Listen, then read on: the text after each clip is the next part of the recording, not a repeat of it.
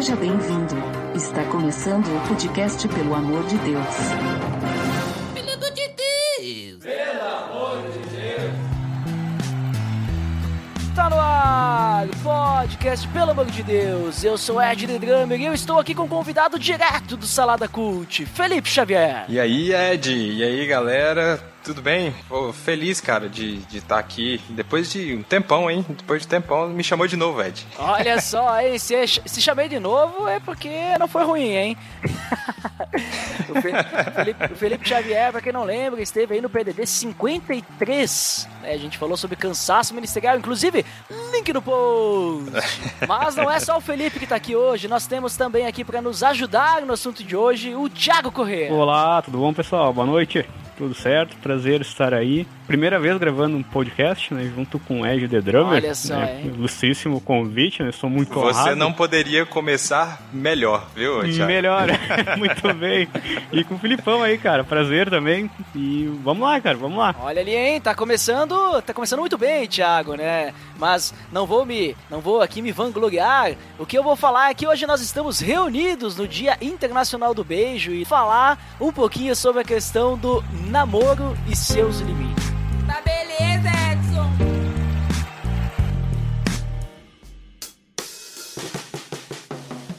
Você está escutando o podcast no site pelamordedeus.org.br que vai ao ar sempre nas sextas-feiras, a cada 14 dias. Curta nossa fanpage em facebook.com.br oficial PADD. Também siga no Twitter através do arroba underline PADD ou entre em contato conosco através do e-mail contato arroba pelamordedeus.org.br.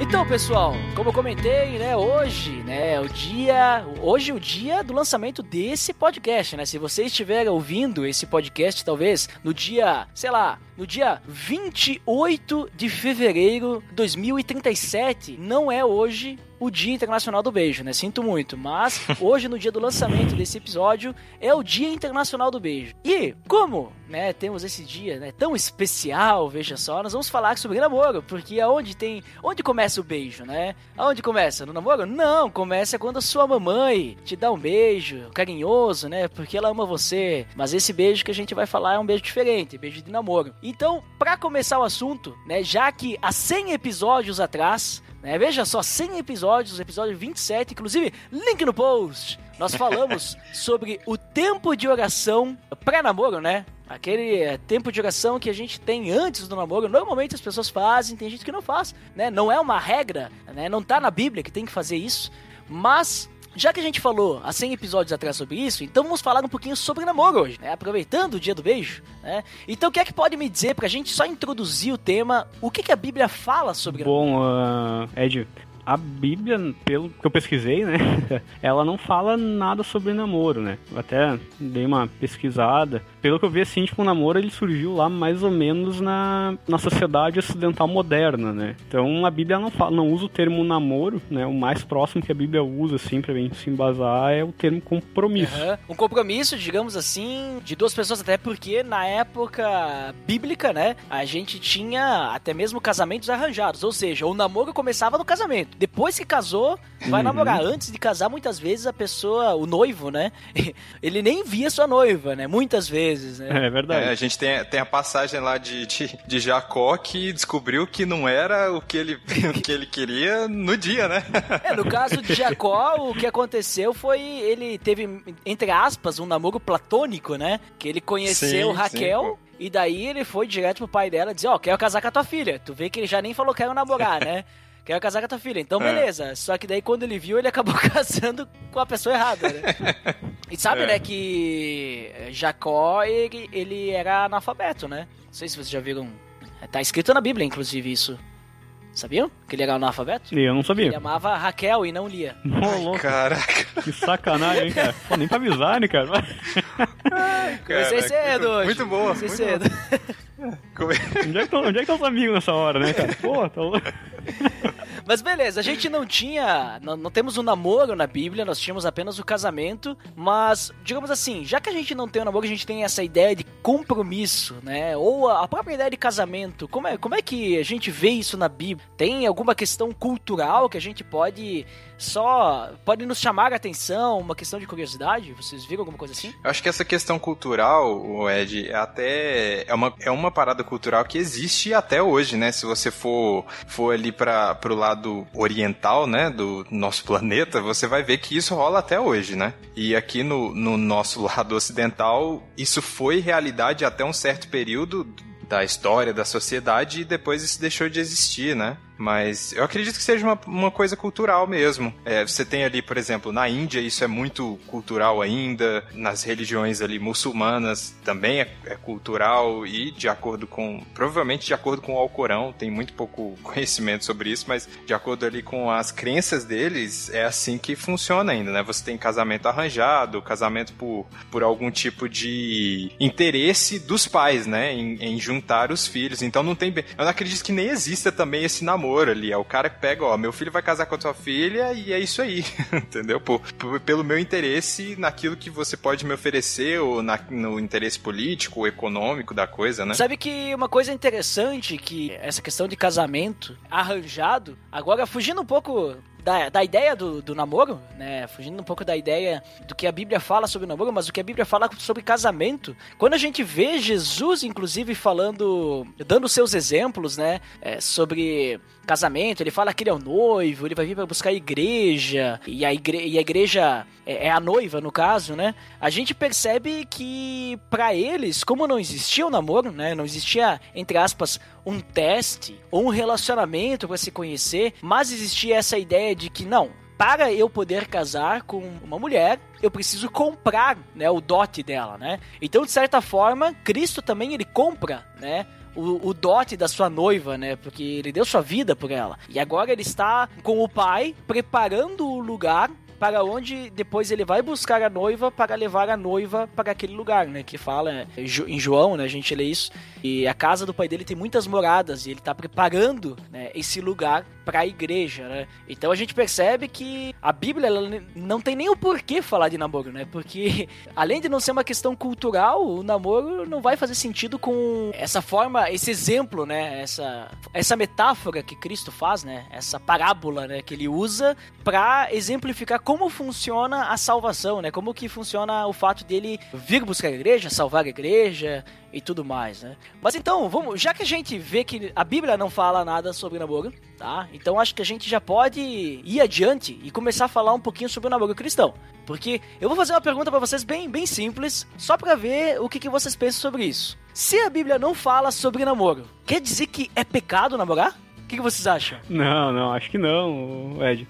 Bom, para mim é um, digamos, diferente falar sobre, né, sobre namoro da perspectiva cristã, porque eu, conforme a vontade de Deus, eu não, eu não tive um namoro cristão, ou seja, é, eu e minha esposa, a gente foi, veio se converter depois que a gente já morava junto e tudo mais, né, daí a gente entendeu, né, a vontade de Deus, a gente foi realmente procurar, digamos, uh, legalizar a situação perante Deus, mas uh, o namoro eu não vejo como errado não, cara, eu acho que o namoro ele é bem importante realmente para a gente poder se conhecer, né, então, é, hoje, né, como a gente falou antes ali, já não. É, a gente vive numa sociedade moderna, né, onde né, a gente tem a, a possibilidade de, de escolher né, com quem que a gente vai dividir a nossa vida. Né, não são os pais que escolhem, né? Mas eu acho que o namoro ele tem essa, esse papel fundamental, cara, que é a gente se conhecer, né, a gente poder conhecer a pessoa, poder conviver um pouco com ela e aí a gente vai ter, medir a temperatura para ver se realmente é, um, é a pessoa certa para, né, que Deus está colocando do nosso lado. É, eu acho que é, namorar não é pecado, mas enrolar. Tem uma galera aí que namora, namora uns 10 anos, né? Ô, ô, ô, eu, eu, cara, eu, eu demorei 10 anos pra casar, cara.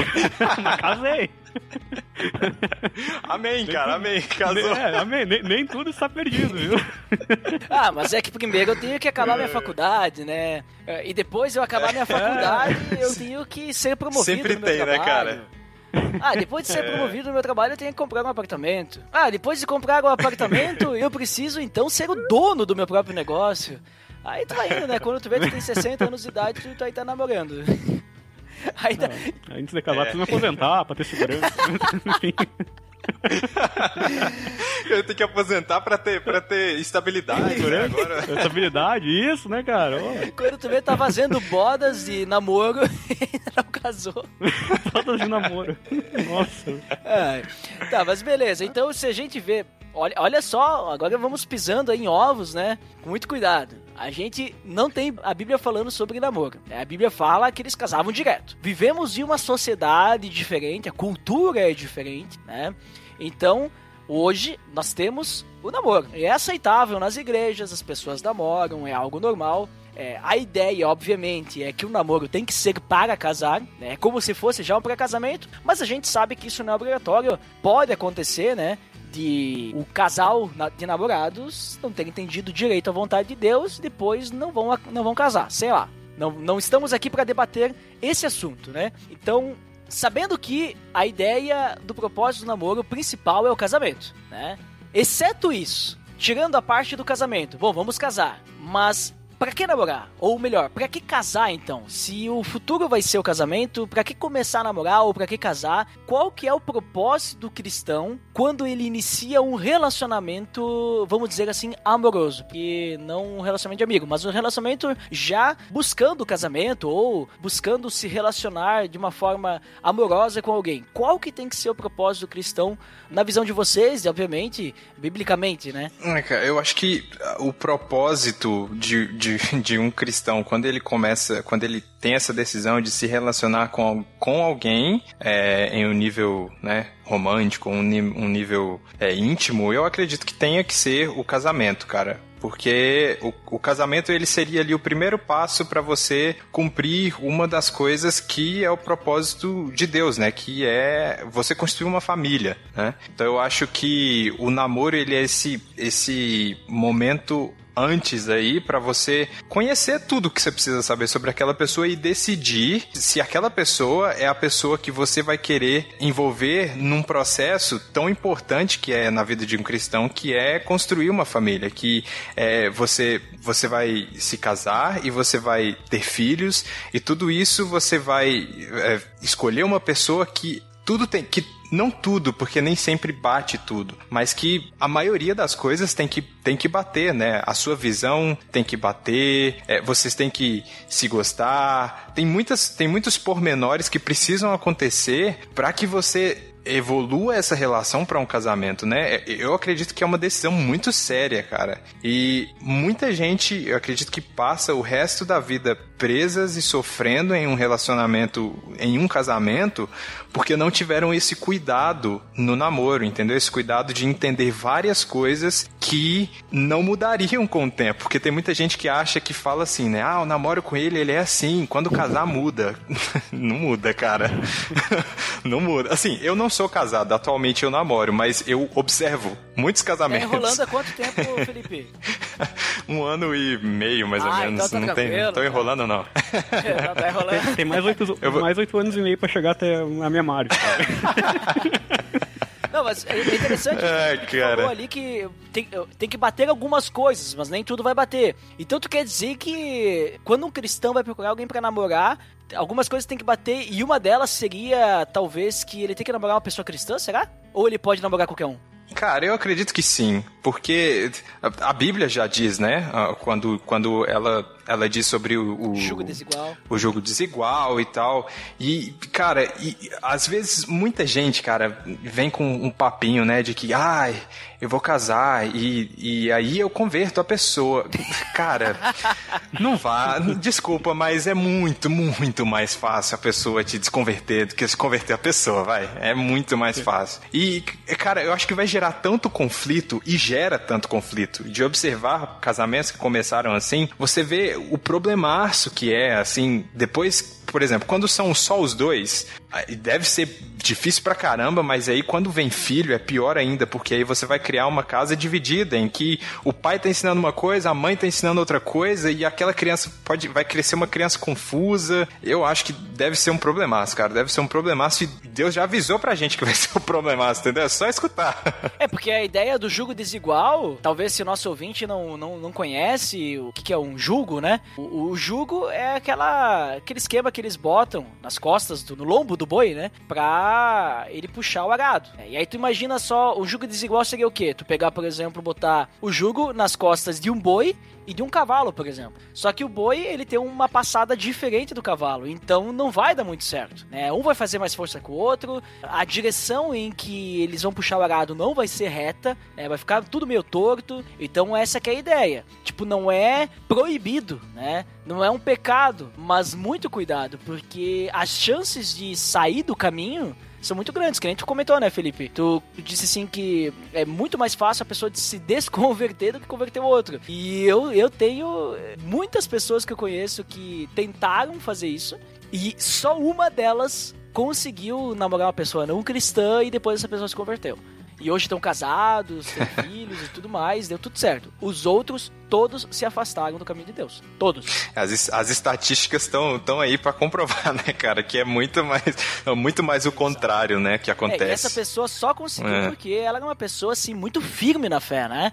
Então, ela se manteve firme, enquanto todo mundo dava as costas para ela por causa do que ela estava fazendo. Ela se manteve e orava, e orava, e orava, obviamente, né?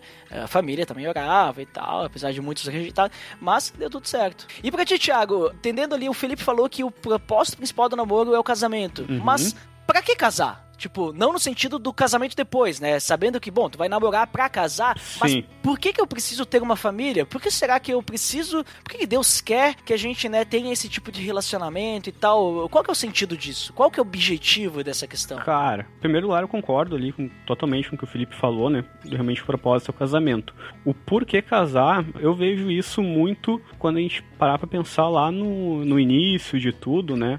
Lá desde, né, da, da, da criação, lá, Adão e Eva, né? Que uh, a, se a gente olhar pelas escrituras, assim, tipo, né, iniciais lá, eles mostram que tipo, foi tirada uma, uma porção do homem da qual Deus criou a mulher, né? E uh, essa questão da porção, cara, é algo muito, muito legal muito profundo também, porque se a gente parar pra pensar hoje, o casamento, ele, eu, eu enxergo ele como uma reversão do que aconteceu lá nos primórdios da, da humanidade, quando a gente tem lá que, né, uma, foi tirada uma porção, né, a gente tem uma reversão disso que é um, que daí faz sentido sentido o se tornar uma só carne, né? Eu tenho essa convicção, né, de que o propósito do casamento é esse, né? Acho que dessa forma a gente vai a gente consegue realmente uh, transparecer mais ainda a imagem e semelhança de Deus, né, na sua integridade, né, na maior parte da sua integridade. Então acho que o casamento ele tem esse propósito, né, de glorificação a Deus muito grande, não? Casamento quando eu falo assim com a família, né? Então acho que essa questão do dessa reversão, daquela separação que houve no início, ela vem muito de encontro a isso, que é o tornar uma só carne, ou seja, os dois se completarem, sabe? E essa questão do namoro, então, né, do, do propósito, cara, eu vejo muito isso que é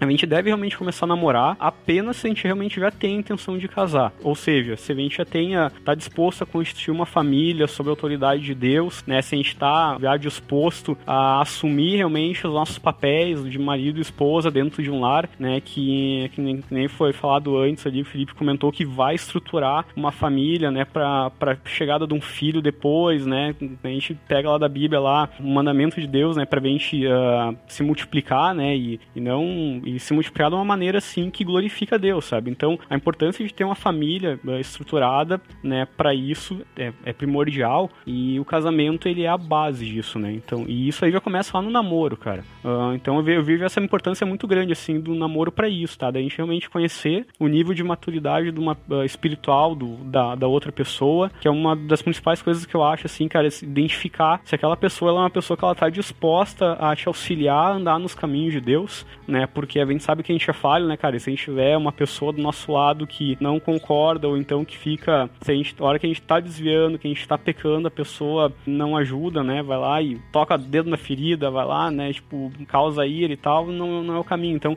acho que o namoro a gente tem condição de olhar pra ver se realmente é uma pessoa que puxa a gente de volta, né? Que abre os nossos olhos. E isso já é o fruto do amor ao próximo, né? Então, acho que aí já é o caminho é, primordial, cara.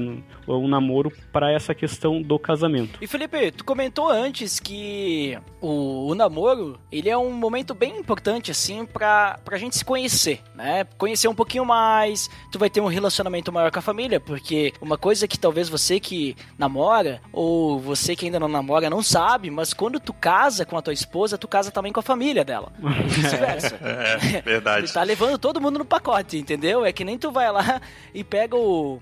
O, o, o pacote lá, o combo, sabe? Tu, tu, às vezes tu não quer o- a batata frita, não quer o refrigerante, mas vem junto. entendeu? Não é uma opção, né? Exato.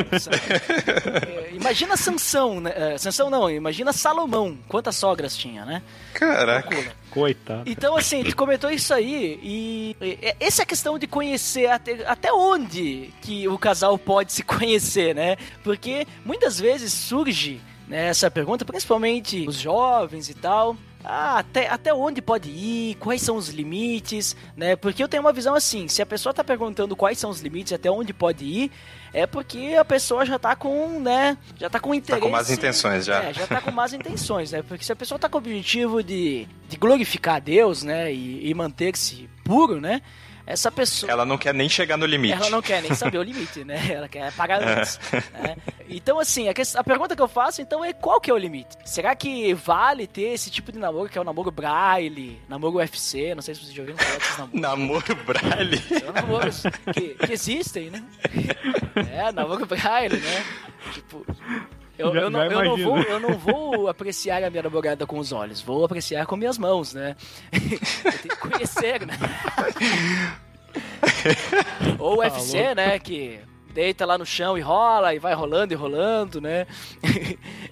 Qua- Quais, quais seriam os limites, assim, que vocês acham? Só pra. Só o pessoal, né, que se pergunta tanto e saber até onde pode ir, ou melhor, é, até onde não deve chegar nem perto.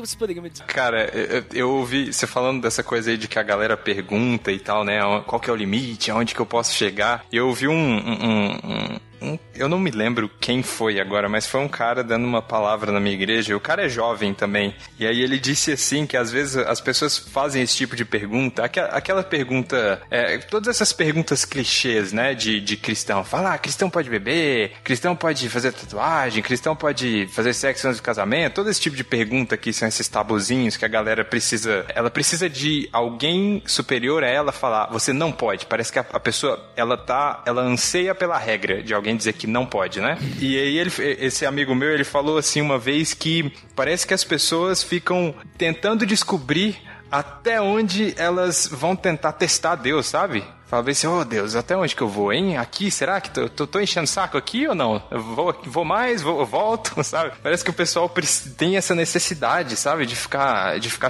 vivendo no limite. E eu acho, cara, que se você tá chegando perto desse limite, eu acho que na verdade você já passou, sabe? Eu acho que o limite, cara, é, primeiro que não sou, não sou eu ou, ou ninguém que pode dizer qual que é o teu limite, porque cada pessoa ela, ela é despertada a esses, a esses tipos de, de coisas que você sente como um ser humano de formas diferentes. Tem gente que demora mais, tem gente que demora menos, tem gente que um beijo vai, vai ser de boa, mas tem gente que um beijo vai ser um problemaço, entendeu? Então, eu não gosto de, de colocar essa questão numa, numa caixinha, justamente porque eu sei que tem pessoas que têm limites diferentes. Então, eu gosto de pensar que eu estabeleci um limite com a minha namorada e nós dois entendemos qual é esse limite e a gente não chega perto dele, entendeu? Se a gente pensa de alguma forma que a gente tá que tá passando pela nossa cabeça o limite,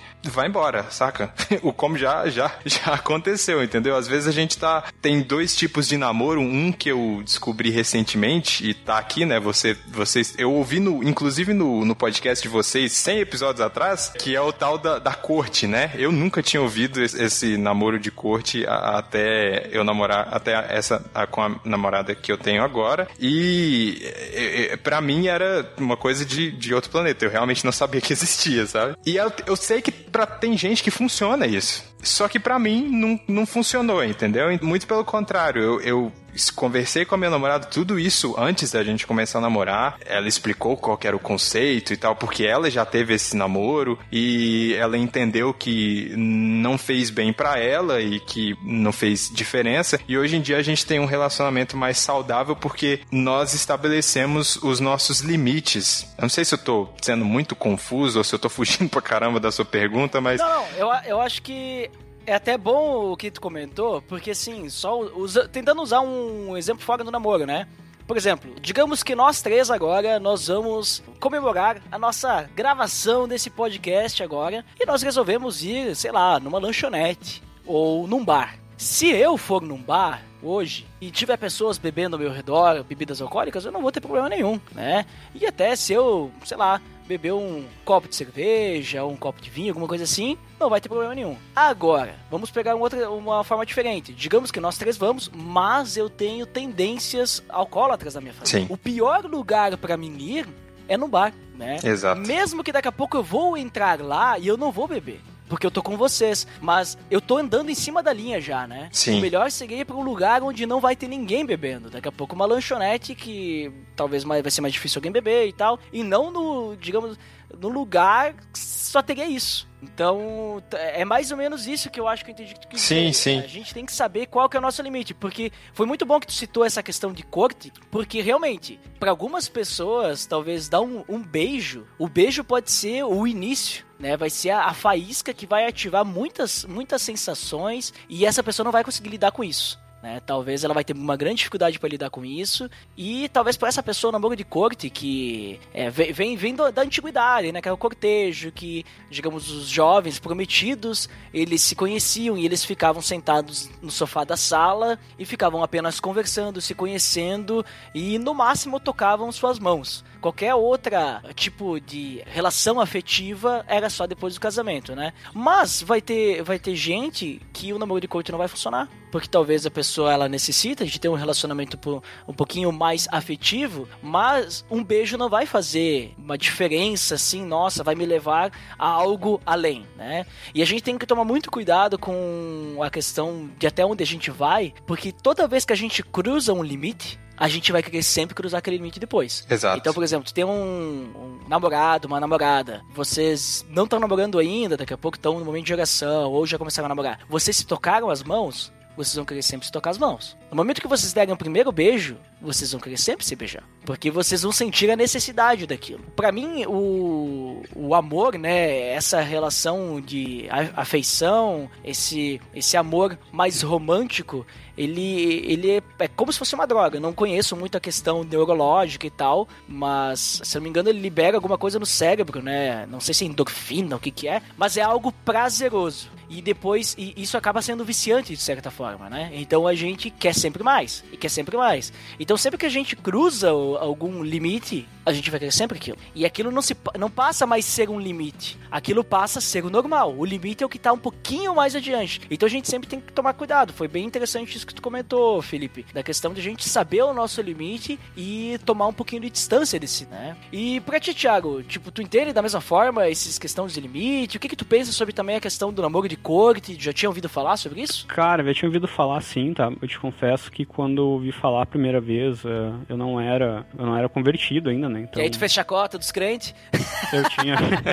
fiz, cara, eu, eu, fiz porque eu tinha um preconceito, né? Olha isso que é, né? Nem diz a palavra, né? Um, um, é tu formar uma opinião antes sem conhecer, né, cara? Mas aí que tá, quando a gente fala dessa aí, eu, ve, eu vejo muito ligado com aquela questão da, da santificação, tá? No sentido assim, né, se a gente lembrar lá, tem um versículo que fala sobre isso, que é lá em 1 Tessalonicenses capítulo 4, de 4 a 6, que ele fala, né, que cada um saiba controlar o próprio corpo de maneira santa e honrosa, né? Termina falando assim, ó, que, de modo que ninguém prejudica o seu irmão, nem dele se aproveite, né? Então, uh, eu acho que isso aí vem muito aquela questão ali da gente, em primeiro lugar, não alimentar uh, expectativas que não podem ser consumadas antes do casamento, né? E aí entra aquela questão ali do nosso, né, realmente do nosso amor e do nosso, da nossa obediência uh, a Deus, e isso já, já sobrecai sobre essa questão do, da santificação, né? Ou seja, a gente negar a nossa carne, porque a gente sabe, né, cara, a carne é fraca.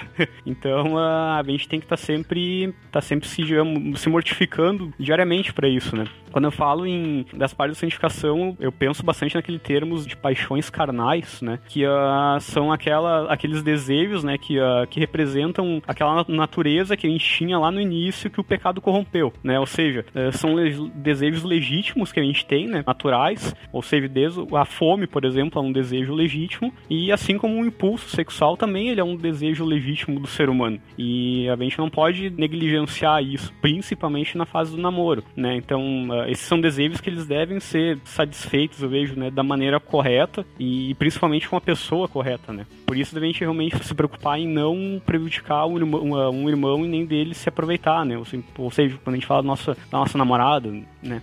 Então, eu vejo bastante por isso, cara, né? Quando a gente fala desse conflito interno, você vê quando é desejo, uh, desejos legítimos da carne, eles se tornam paixões carnais, né? Que daí faz o link ali. Ou seja, aqueles desejos naturais, eles, eles são realizados de uma forma desenfreada, né? Digamos assim, e que afeta a nossa comunhão com Deus. Então, acho que aí tu começa a ter um problema, né? E vem a questão que vocês falaram, cara. Esse exemplo do alcoolismo, ele ilustra bem. Se pra ti hoje, tu dá um beijo, pegar na mão, dar um abraço, não é problema e tu consegue controlar isso, ok, legal mas eu acho que daí vem uma outra questão também que geralmente a gente não. Há um perigo assim da gente não se dar conta se para nossa companheira, né, para a pessoa que a gente está namorando, se realmente para ela também isso é algo controlável, né? E eu acho que aí entra muito uma.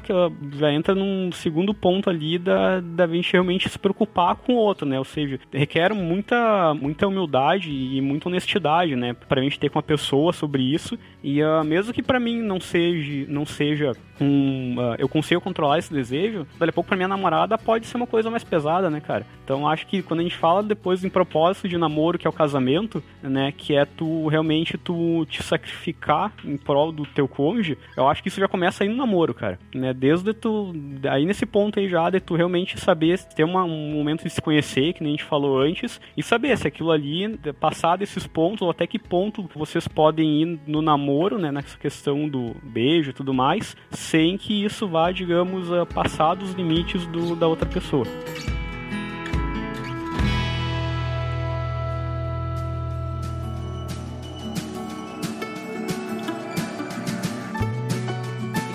Thiago, deixa aí algumas dicas aí como é que o pessoal pode crescer em maturidade, né, de uma forma saudável, né, nesse período de namoro, sem que, digamos assim, abra o presente antes Uhum. do casamento, né?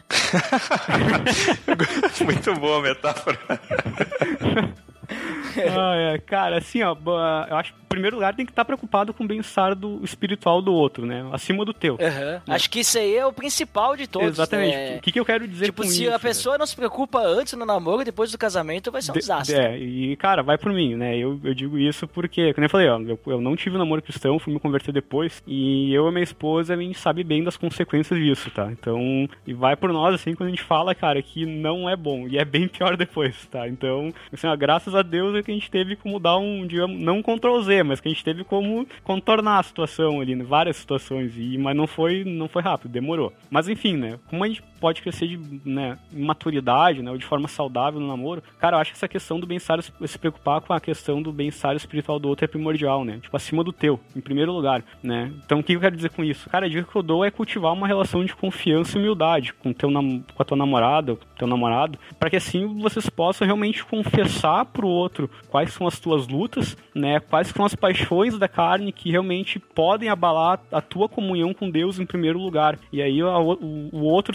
sabendo disso, né? Onde que tá mais fraco, onde que o, que o barbante tá quase arrebentando do, do teu lado, fica mais fácil dele cuidar, porque a a consequência disso vai ser vai ser o namoro, né, cara? Então, se abalar a tua, a tua comunhão com Deus em primeiro lugar, o abalo disso aí no teu namoro vai ser uma consequência disso, tá? Então, não é uma consequência que vem em primeiro lugar do namoro, vem primeiro de ti. E sabendo disso, eu acho que vem aquela, que- aquele ponto ali da gente estar com- realmente confessando e carregando os fardos um do outro, né? Principalmente no namoro, né? Que a gente fala que a fase de se conhecer é se conhecer realmente onde a gente tem dificuldade, cara. Zelar pelo bem-estar um do outro acima do teu, que a gente falou em santificação ação ali em santificar, né? Uh, que é a gente mortificar nossa própria carne em prol do outro, né? Ou seja, se sacrificar realmente pela, pela pessoa, né? Se a gente fizer isso desde o início do namoro, cara, com certeza que a gente, eu acho que o pessoal vai conseguir crescer de uma maneira saudável, uma forma saudável no namoro e com certeza vão desfrutar de um casamento saudável que vai daí vai ser a base para uma família saudável. Muito bem. E pra ti, Felipe, como é que a galera pode crescer de uma forma saudável aí no período do namoro aí? Tem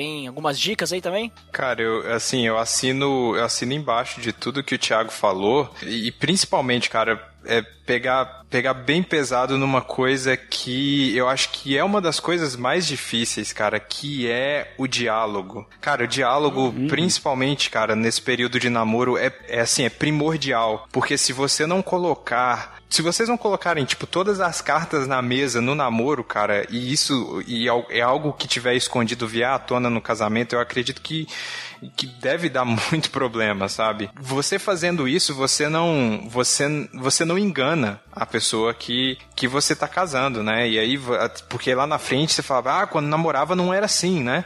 e aí casou, virou outra pessoa, né? É, eu acho que é muito importante. E uma coisa, cara, é uma coisa que também aqueles, né? Vou citar de novo, há 100 episódios atrás, vocês disseram que sobre a família, eu, eu, foi legal que no podcast lá vocês disseram, teve as meninas trouxeram uh, experiências lá de que os pais são muito importantes nesse relacionamento, cara. A aprovação dos pais é muito importante nesse momento, porque eu acredito que quando você está envolvido no relacionamento, você não vê o macro, você não vê de fora, né? Então, por exemplo, é igual se a gente tiver, se nós três estivéssemos sentados numa roda, a gente não tá vendo uma coisa que a pessoa que tá de fora da roda tá vendo, porque ela tá vendo de cima, ela tá vendo de outro ângulo. E muitas vezes a gente dentro de um relacionamento, a gente tá tão deslumbrado, tá tão apaixonado que a gente perde algumas coisas que os nossos pais notam, entendeu? Os nossos pais, eles conhecem a gente muito bem e eles sabem quem nós somos, quem nós vamos ser com aquela pessoa ali, porque eles, eles nos criaram, cara. A gente, a gente é reflexo de muita coisa dos nossos pais, né? Exatamente. E eu acredito que aquilo que eles aquilo que eles falam pra gente tem que ser levado muito em conta, cara. Eu acredito que aquele momento em que a Bíblia diz que nós devemos honrar os nossos pais, aí é um dos momentos que mais pesa, sabe? É um dos momentos que é mais difícil honrar os pais, principalmente se eles não estão de acordo com o relacionamento entendeu? E aí, às vezes, a pessoa quer ir pra frente com o relacionamento, mas fala, putz, mas meu pai não quer, minha mãe não quer, só que eu tô apaixonado por essa pessoa, entendeu? E, e não dá certo, cara. Não dá certo. Eu falo por experiência própria. Não dá, cara. Se você tá indo contra os seus pais, não funciona, porque como o Ed falou mais um pouquinho, né? Você tá, quando você casar, cara, você vai casar com os pais, entendeu? Você vai casar com. Você vai casar com a sogra, vai casar com o sogro, vai ter que almoçar. Com é, com os cunhados, vai ter que almoçar domingo com essa galera galera, entendeu? Então você tem que ter certeza da onde você tá entrando, sabe? É, é, é bem isso daí, né? E, só uma, uma, uma dica a mais, né, que eu tenho para dar. É, e essa essa é de ouro, tá? Ó, no, é, essa. Porque assim, ó, eu, eu, tive, eu tive duas experiências de relacionamento. Uma antes de ser cristão, né? É, e depois eu acabei me tornando cristão, veja só. E a minha ex-noiva não, não, não seguiu o mesmo caminho. E daí percebam que eu disse ex-noiva, né? Então não é mais. e, e eu, eu acho que não ia dar tão certo que nem deu, deu contigo aí, Thiago. Acho que o nosso caso não ia dar certo. Mas aí depois depois eu tive um relacionamento, né, cristão, né, tá aí mais, mais nos eixos, né. E uma coisa que é muito importante no relacionamento cristão ou em qualquer relacionamento, agora, agora eu tô falando aqui, ó, tô, dicas de Ed de Drummer de namoro. Ó, louco, hein? Não é pra qualquer Olha um, aí. Ó, principalmente agora, pra, porque, assim, agora ó, é um homem casado, inclusive, hein, o Ed é, de Drummer. Há 100 episódios não. atrás, há 100 episódios não era. É. Não era, não era. A, a, a sapiência do, do, do, indivíduo, vamos ó, ver. Escuta bem isso aqui, é muito importante. Se você for cristão, é melhor ainda porque tu se apoia na Bíblia, né? Porque a Bíblia te torna uma só carne, né? Ela fala sobre isso e aí tu tem aqui todos os compromissos. Mas como a Bíblia não fala de namoro, antes do namoro não é uma só carne. Calma lá. Uma só carne é só depois do casamento, né? É, aí se torna uma só carne. Então o que, que eu quero dizer é o seguinte: quando vocês são namorados, vocês não são um só. Então, isso significa que vocês não são obrigados, né, a dependerem totalmente um do outro. Isso significa que tu não tem que dar satisfação para tudo que tu vai fazer para tua namorada, né? E, e vice-versa. No sentido assim, polêmico isso, hein? Polêmico. Oh, é polêmico, polêmico, polêmico. Vou dar um exemplo, vou dar um exemplo. Pera aí, hoje eu vou para a faculdade. Ah, depois eu vou lá na casa do meu discipulador, né? Tomar um café com ele, sei lá. Não, pera, deixa eu ligar pra minha namorada para avisá-la que eu vou lá, porque eu preciso pedir permissão pra ela. Ah, então hoje, nesse final de semana, né? Não vou me encontrar com a minha namorada, a gente não tem nada marcado. Acho que eu vou jogar um futebol. Não, pera, primeiro eu vou ligar pra minha namorada, ver se eu posso ir jogar futebol. gente, isso aí não existe nem no casamento, tá? Quer dizer, no casamento até vocês, vocês são uma só carne, então vocês vivem juntos, vocês têm que se combinar e se entender, né? Mas no namoro, tu tá na casa dos teus pais, ela tá na casa da- dos pais dela, tem que ficar pedindo permissão pra pessoa, né? E, e aí quando tu vê, tu já, tu já não vive um namoro saudável. Tu tá vivendo ali uma idolatria, porque tu quer que a tua namorada saiba de tudo. Ou se a namorada é muito ciume- ciumenta, né? Ela tá vivendo ali uma, uma vida de, de posse, né? De possessão. E aí vocês, mesmo daqui a pouco tendo um namoro, entre aspas, saudável, vocês estão alimentando outros pecados que não são pecados sexuais, né? Vocês estão alimentando idolatria, é, a questão, digamos assim, da, da possessão e todas essas coisas que depois, quando vocês estiverem casados, vocês vão perceber que existem muitas coisas a mais no casamento que, que não vai ter tempo pra isso, né? Não vai ter tempo pra esse tipo de coisa. Até porque se vocês tiverem um namoro saudável que não teve esse tipo de pecado, vocês não vão ter esse tipo de problema no casamento depois também. Então essa dica que eu dou, né? Porque parece engraçado, né? Eu falando no início. Mas quando a gente vai olhar, que nem o Felipe falou, né? Quando a gente olha no macro, a gente olha por fora, a gente percebe que isso pode estar alimentando e crescendo um pecado que depois, se tiver dentro do casamento, isso vai ser bem complicado. Né?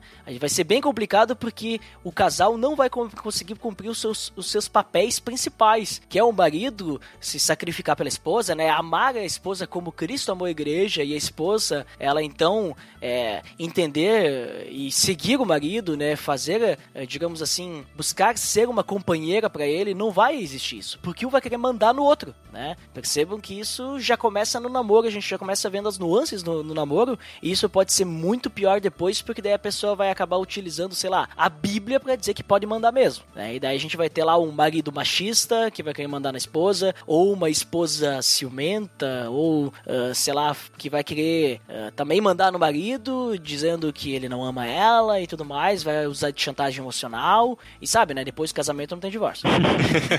então, é melhor tomar cuidado no namoro. Essa é a dica que eu dou pra vocês, porque eu deixei isso bem claro no tempo de oração, veja só, né, de, de como que a gente tinha que tomar cuidado no namoro, não só a parte sexual, não só a parte afetiva, mas também outras questões que pudessem nos afastar de Deus, que o nosso namoro daí não fosse um namoro que agra- agradasse a Deus, né, mas a gente fosse alimentar nosso ego, alimentar outras eh, questões da carne, né, que nem o Thiago falou. Então, se você não sabe quais são os pecados da carne, tá lá em Gálatas 5, então boa sorte, leia lá.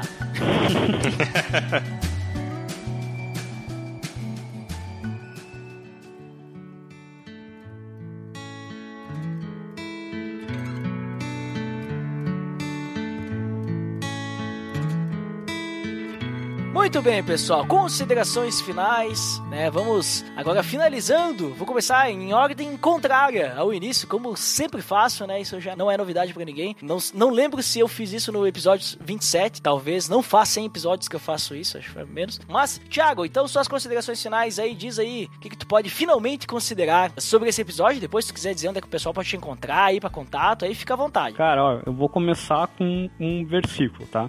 1 Coríntios 6,12. Tudo me é permitido, mas nem tudo convém. Tudo me é permitido, mas eu não deixarei que nada domine, tá? Então, acho que isso daí ele embasa bem tudo que a gente falou aqui sobre, sobre se santificar, sobre sacrificar a própria vontade carnal em prol do, do outro, tá? E eu acho que isso é uma coisa que a gente tem que ter bem claro na cabeça. A questão sobre as paixões carnais. Resumindo, né? Eu acho que a gente tem que se abster de desejos carnais que eles, quando eles guerreiam contra a nossa alma. Ou, é, ou seja, quando eles colocam em risco a nossa comunhão com Deus. E é muito importante lembrar que lá em 1 Pedro, capítulo 2, o, né, uh, Paulo ele estava falando, escreveu nas cartas que ele escreveu, né, para as igrejas, ele instruía, né, os crentes a, a como viver num ambiente hostil e contrário à vontade de Deus, né? Ou seja, né, Pedro falava sobre a salvação, né, que a gente tem em Cristo para cristãos que viviam numa região de Roma onde eles sofriam perseguições, né, e provações. Né? Ele falou que, né, que havia um preço a ser pago por aqueles que professavam a Cristo, né, vivendo numa sociedade moral contra valores cristãos cultural.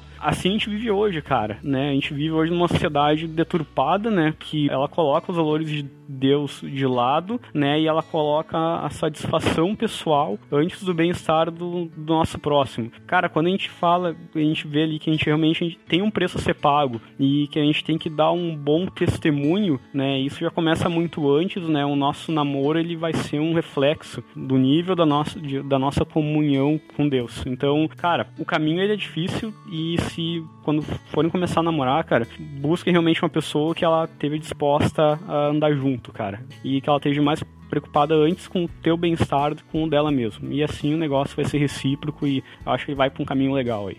Beleza? Muito bem. Muito obrigado aí, Thiago, pela tua participação aí, pelo teu tempo, tá junto conosco. Valeu. Pessoal aí também, quem quiser me encontrar, pode procurar pelo Facebook também, né, Thiago? Eu acho mais fácil colocar um link no post depois. É, link no post! Porque se eu falar o meu sobrenome aqui, cara, ninguém vai entender, mesmo que eu soletre, não vai dar certo. então, quem, precisa, quem quiser trocar uma ideia lá, pode falar com o Ed aí, que ele passa o meu contato, tá? Pode falar por Facebook, WhatsApp, então, tanto faz, vai tá? Tá, vai estar tá o link no post. Se vontade aí, vai ser um prazer aí, cara, poder ajudar aí, conversar com alguém aí, tamo aí. Beleza? Abraço. Show de bola. E Felipe, então, suas considerações finais e depois deixa aí também onde é que o pessoal pode te encontrar. José, o Thiago fechou com um versículo, eu também, também, também vou fechar com um versículo aqui.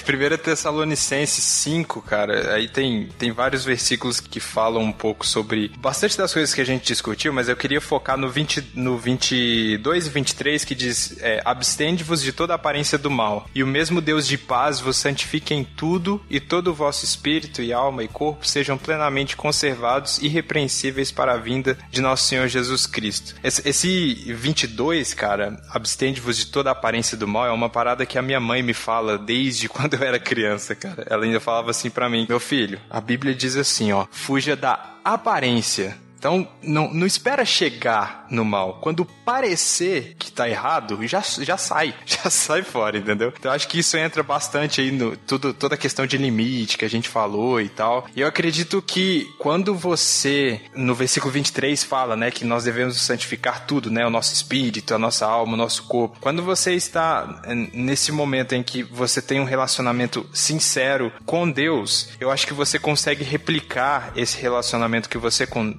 tem com Deus em todos os, outros, os seus outros relacionamentos. Então, se você tem um relacionamento sincero, tá? Se você conta tudo para Deus, se você não esconde nada, eu acho que é uma burrice esconder alguma coisa de Deus porque ele já sabe tudo, né? Então, eu não sei por que, que alguém esconderia alguma coisa de Deus. Mas se você tem esse relacionamento com Deus, eu acho que você consegue ter um relacionamento aberto com a pessoa com quem, com quem você namora e colocar tudo que, que precisa ser discutido colocar tudo que precisa ser decidido antes de antes de entrar em um casamento, né? Às vezes a gente fica muito focado nessa parada do, do amor romântico o tempo inteiro, né? E eu, eu não acho que isso seja ruim. Eu sou eu, eu sou assim, eu sou um cara romântico com a minha namorada e tal. Mas existem momentos que você tem que re, é, racionalizar certas coisas, sabe? Que porque se você deixar se levar o tempo inteiro pelo amor e pela paixão, cara, você vai embora, porque isso são coisas que a, a, a, nosso, a nossa alma clama por, né? A, no, ali,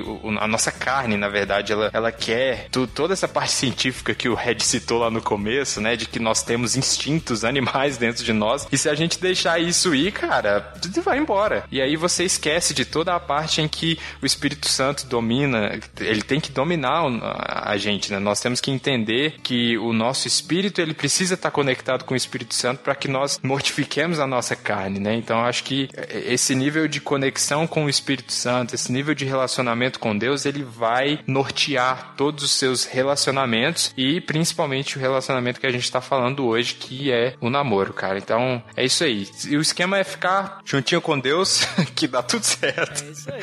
Muito obrigado também, Felipe, por estar junto aí com nós aí nesse Dia Internacional do Beijo aí. Olha aí. E onde é que o pessoal te encontra aí? Cara, me encontram lá no Salada Cult, é, saladacult.com.br. Todas as redes também são Salada Cult. Você procurar no Facebook, no Twitter, no Insta, tá tudo Salada Cult. A gente tem 700 podcasts lá, tem muito podcast, cara. Eu não vou nem citar nenhum aqui porque eu vou deixar algum de fora, mas a gente tem uns 9 ou 10 podcasts lá e tem muito conteúdo para todo gosto, todo de todo tamanho, tá tudo lá, só entrar no site que tem muito conteúdo pra galera. Obrigado pelo convite, viu, Ed? Fiquei feliz aí de participar de novo do. Eu chamo. Eu, a primeira vez que eu participei eu chamava de PAD, né? Eu gosto de chamar de PAD, PADD, né? É isso aí. Link no post aí dos links do Salada Cult.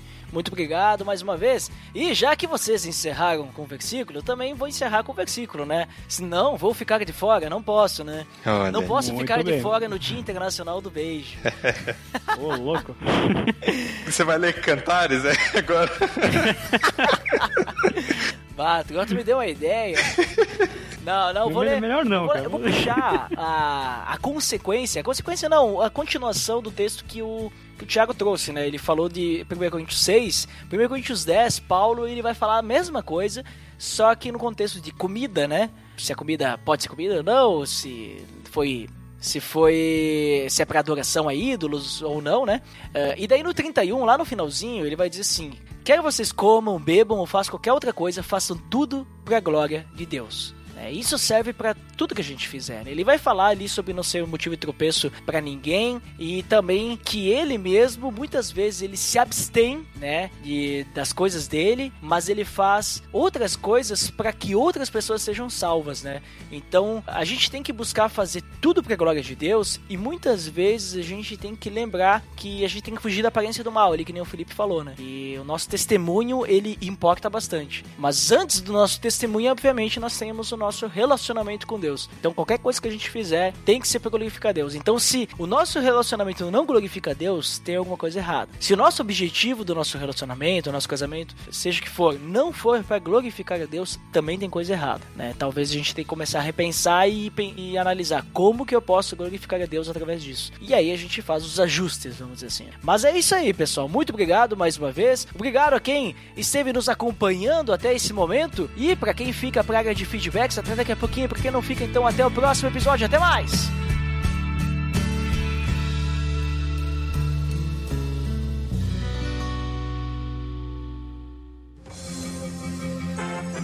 Atenção!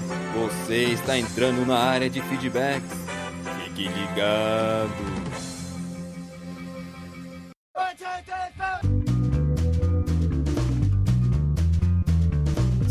Estamos na área de feedbacks do PDD. Uau! Sensástico!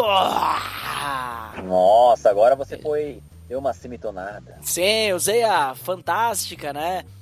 Palavra de Abner Globo, que está sempre presente na área de feedbacks, Dandeco. E vamos lembrar então o feed, que é de praxe aqui da área de feedbacks. Qual é? É o pelo amor de Deus.org.br barra feed barra podcast. E a galera pode acessar o iTunes e nos avaliar dando as estrelinhas, acessando o atalho, pelo amor de Deus.org.br barra iTunes. E Dandeco, tivemos aí um concurso cultural no último episódio que lançamos, não é? Exatamente. E acontece que acho que o pessoal não teve muitas ideias, não sei o que aconteceu. Acontece que ninguém, ninguém deixou um comentário aí. Então eu quero saber por que, que a galera aí que deixou os feedbacks não deixaram o feedback da participação do concurso, né? Será que não entenderam? Então, Dandeco, pra não deixarmos assim, sem ninguém, né, ganhar, porque alguém tem que, tem que receber o prêmio, né? O prêmio cedido aí por Mael Spinelli. Vamos então prorrogar o concurso cultural em guarda até a próxima área de feedbacks, Dandeco. Veja só, até o. PDD 128. Você pode então participar até o dia 23 de abril. E Dandeco, vamos lembrar aí como que o pessoal pode participar desse concurso aí. É muito simples. Para participar, você deve deixar um comentário no post do PLD 126 no site com a tag hashtag em guarda, respondendo a seguinte pergunta. Em um ambiente de discussão cada vez mais tóxico, como um jovem cristão pode fazer a diferença na defesa de sua fé? É isso aí, Dandeco. Então é, é simples, né? É difícil? É complicado? Não é muito, muito fácil. Isso aí, daí a melhor resposta, Daneco, vai ganhar o livro Em Guarda, de William Lane Craig. É, então esse livro aí que fala sobre apologética, veja só. E lembrando, Dandé, cada um dos participantes só pode enviar uma frase e tem que ter, junto do comentário, hashtag em guarda.